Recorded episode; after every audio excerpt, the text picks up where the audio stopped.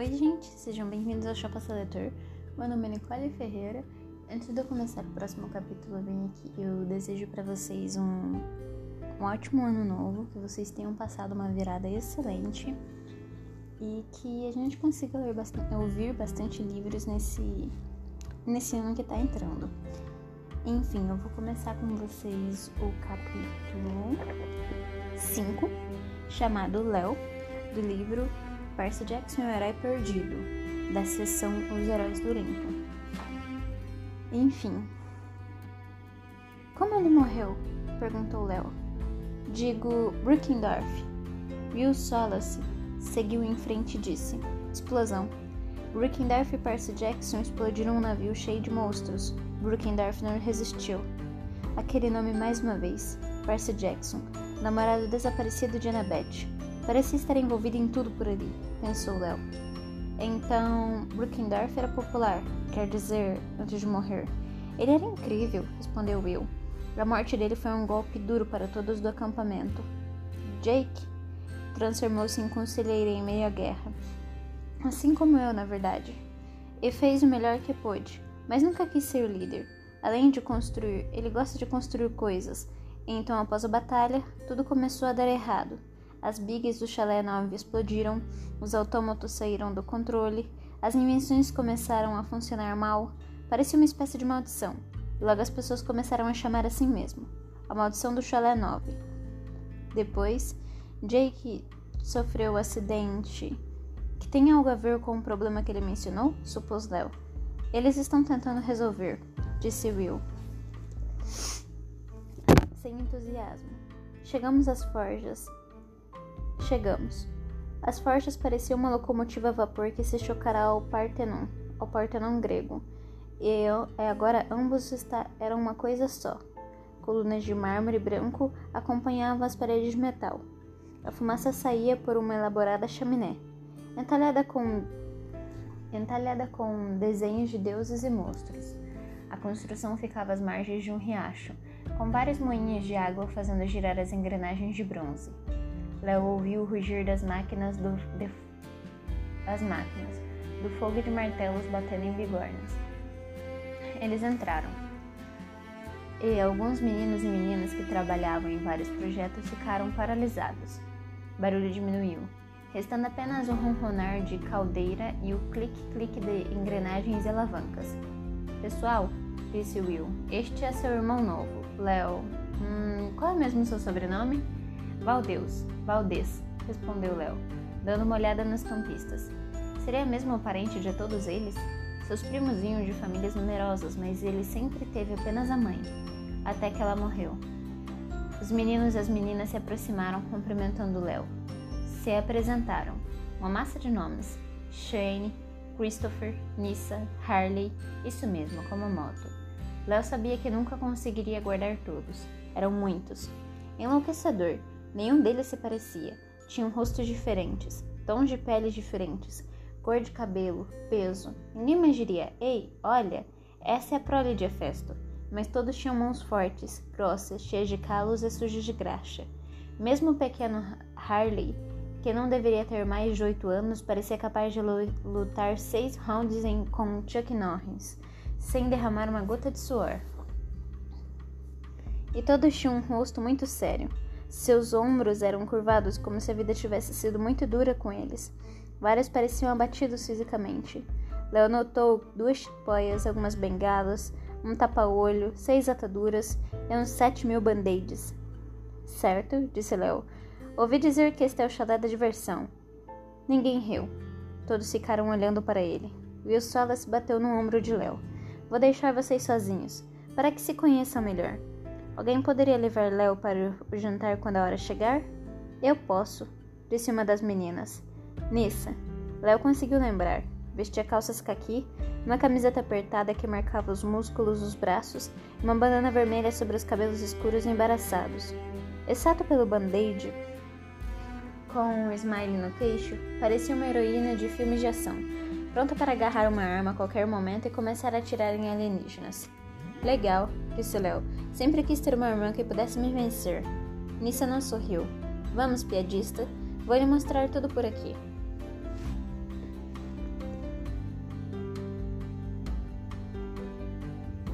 Léo estava familiarizado com tudo aquilo. Ele crescerá rodeado de, por ferramentas e graxa. Sua mãe costumava brincar dizendo que a primeira chupeta dele foi uma chave de roda, mas ele nunca virá nada parecido com as forjas do acampamento. Um dos garotos estava fazendo machado de combate testava lâmina para o bloco de, em um bloco de concreto. A cada golpe, o machado cortava um pedaço do concreto como se fosse queijo fresco, mas o menino não parecia satisfeito e voltava a afiar a lâmina. que ele está pensando em bater com isso? perguntou Anissa. Léo perguntou a Anissa. Um navio de guerra? Impossível saber.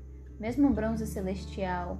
É esse o metal? Ela fez que sim, extraído do próprio Monte Limpo. Muito raro, mas seja como for, isso costuma desintegrar os monstros só com um golpe. Mas os mais poderosos às vezes têm couraças bem duras. Os dracos, por exemplo, os dragões, é uma espécie similar. Você vai aprender a diferença nas aulas de luta com monstros.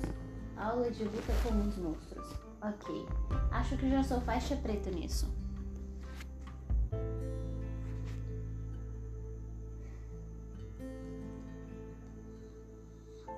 Ele não esboçou nenhum sorriso. Léo torcia para que ela não fosse assim tão séria o tempo todo. O lado paterno de sua família tinha que ter um pouco de senso de humor, certo? Eles passaram por um grupo de garotos que construíam um brinquedo de corda de bronze. Ou pelo menos era o que parecia. Era um centauro de 15 centímetros, metade homem e metade cavalo, armado com um mini arco. Um dos campistas girou o rabo do centauro e ele ganhou vida. Galopou pela mesa gritando: Morra, mosquito! Morra, mosquito! Disparando flechas em todo ao redor. Aparentemente isso já acontecera antes, pois todos sabiam que deveriam, que deviam atirar-se ao chão, menos Léo. Seis flechas do tamanho de alfinetes ficaram presas à sua camisa antes que o campista pegasse o martelo e fizesse o centauro em pedaços. Droga de maldição, disse o campista, levantando o martelo no ar. Eu só queria um matador de insetos mágicos. Será pedir muito? Ai, disse Léo. Nisso tirou as flechas de sua camisa. Você está bem. Vamos em frente antes que reconstruam aquilo. Léo esfregou o peito enquanto caminhava. Isso acontece muitas vezes? Ultimamente tudo que construímos vai para o lixo disse Nissa. Culpa da maldição? Nissa franziu a testa. Eu não acredito em maldições. Mas algo está errado. E se descobrirmos o que aconteceu com o dragão, vai ficar ainda pior. E se não descobrirmos o que aconteceu com o dragão, vai ficar ainda pior. Dragão? Lá esperasse que ela estivesse falando sobre um mini dragão. Talvez um que matasse baratas, mas algo lhe dizia que não teria tanta sorte. Nisso levantou, levou até o mapa pendurado na parede estava sendo estudado por duas meninas. O mapa mostrava um acampamento, um semicírculo com Longsland na margem norte, bosques a oeste, chalés a leste e uma cadeira de colinas ao sul. Ele só pode estar nas colinas, disse a primeira menina. Já demos uma olhada por lá. Argumentou a segunda. Os bosques seriam o melhor esconderijo. Mas já colocamos armadilhas. Esperem aí. Vocês perderam um dragão? Um dragão de verdade? Na verdade, é um dragão de bronze, respondeu Nissa. Mas sim, é um autônomo de tamanho real, com movimentos. Chalé de Hefesto construiu anos atrás. Mas ele esteve perdido nos bosques até alguns verões, verões atrás, quando Brickendorf o encontrou aos pedaços e o reconstruiu. Ele tem ajudado a proteger o acampamento, mas hum, é um pouco imprevisível. Imprevisível, repetiu Léo. Ele perde o controle, distrai chalés, gospe fogo nas pessoas, tenta comer os sátiros. Isso é muito imprevisível. Missa concordou. Brookendorf era o único que conseguia domá-lo, mas ele morreu. O dragão foi piorando, até que completamente louco, até que ficou completamente louco e fugiu. Às vezes volta, destrói alguma coisa e foge novamente. O que todos querem é que nós encontremos e que ele seja destruído. Destruído? perguntou Léo. Vocês têm um dragão de bronze em tamanho natural e querem destruí-lo? Ele gosta de fogo, explicou Nissa. É mortal e, e está fora de controle. Mas é um dragão. Cara, isso é incrível. Não podem tentar conversar com ele controlá-lo? Já tentamos. Jake Mason tentou. E você viu o resultado.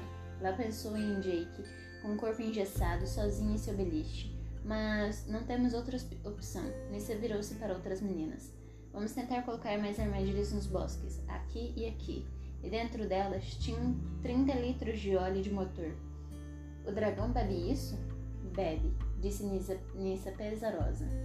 Costumava gostar de óleo de motor com um pouquinho de molho tabasco, antes de ir para a cama.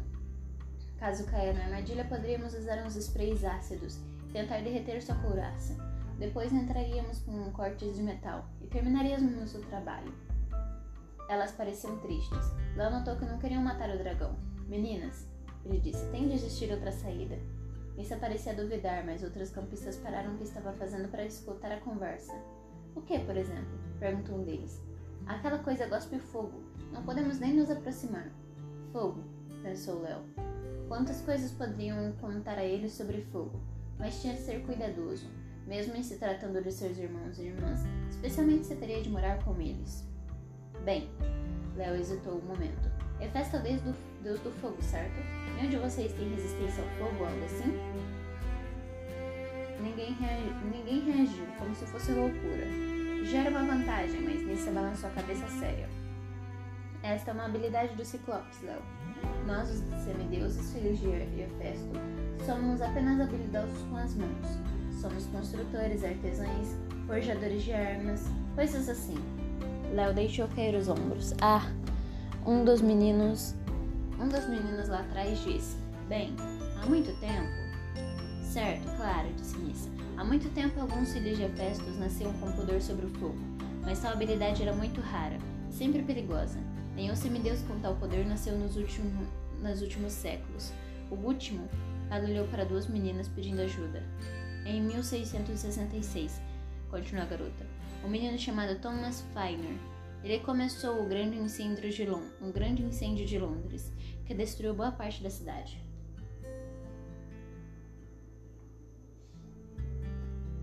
Certo, disse Nissa.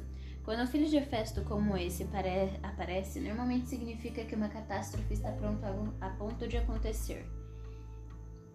E não precisamos de mais catástrofes. Léo tentou manter sua expressão neutra, que não era fácil. Acho que entendo. Que pena. Se conseguíssemos resistir às chamas, poderíamos nos aproximar do dragão. Mas ele nos mataria com as suas garras e presas, disse Nissa. Ou simplesmente pisaria na gente. Não precisa. Não. Precisamos destruí-lo. Confie em mim. Se alguém pudesse imaginar outra saída. Ela não terminou a frase. Mas Léo entendeu a mensagem. Aquele era o dragão, o grande teste do chalé. Se eles pudessem fazer algo que apenas Brookendorf faria, e se se conseguissem subjugar o dragão sem ter de destruí-lo, talvez a maldição terminasse. Mas não tinha nenhuma ideia. Qualquer campista que pensasse em algo seria transformado em herói. Uma trombeta de concha soou à sua à distância. Campistas começaram a reunir suas ferramentas e projetos. Lau não notara que estava ficando tarde, mas olhou pelas janelas e viu que o sol se punha. Seu TDAH fazia isso às vezes. Se estava chateado, uma aula de 50 minutos parecia durar 6 horas. Se estava interessado em algo, como conhecer o acampamento de semideus, as horas passavam voando e o dia terminava no piscar de olhos. Hora do jantar, Nissa. Vamos, Léo. Para o pavilhão, certo? Perguntou ele. Ela fez que sim. Vão indo na frente. Você pode me dar um segundo? Nissa, Nissa hesitou. Hesitou. Depois sua expressão ficou mais suave. Claro, sei que é muita coisa para processar. Eu me lembro do meu primeiro dia. Venha quando estiver pronto, mas não toque em nada. Quase todos os projetos aqui podem matar você se não tomar cuidado. Não vou tocar em nada, ele prometeu. Seus colegas do chalé saíram das forjas. Em pouco tempo, Léo ficou sozinho com os sons dos pistões, das rodas d'água e de maquininhas estalando. Ele olhou para o mapa do acampamento, para os locais onde seus novos irmãos colocariam armadilhas para o dragão. Estava tudo errado. O plano era equivocado. Muito disperso, ele pensou. Também perigoso. Estendeu uma das mãos e ficou observando os dedos. Eram longos e finos, Diferente dos dedos dos demais filhos de Ofesto, Léo nunca foi um menino grande nem o mais forte, mas sobreviverá em bairros violentos, escolas difíceis e lares adotivos. Complicados usando o que sabia fazer melhor. Era o palhaço da turma, bobo da corte, pois cedo aprendeu que quem finge não ter medo normalmente não recebe os golpes. Mesmo o menino mais malvado esquece do palhaço, tolera suas brincadeiras e mantém por perto para rir um pouco. Além do mais, o humor é sempre uma boa saída para a dor. E caso não funcione, existe sempre um plano B: fugir. Quantas vezes foi preciso. E havia o plano C, mas ele prometerá a si mesmo que não voltaria a usá-lo.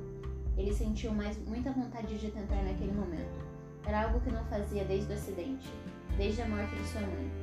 Léo estendeu os dedos e sentiu-os tremer, como se estivessem acordando. Eles formigaram. Depois surgiram chamas, labaredas vermelhas e ardentes que dançavam na palma de sua mão. E este foi o capítulo. Este foi o capítulo 6. Eu espero que vocês tenham gostado. A gente se vê no capítulo 7 chamado Jason. Até breve!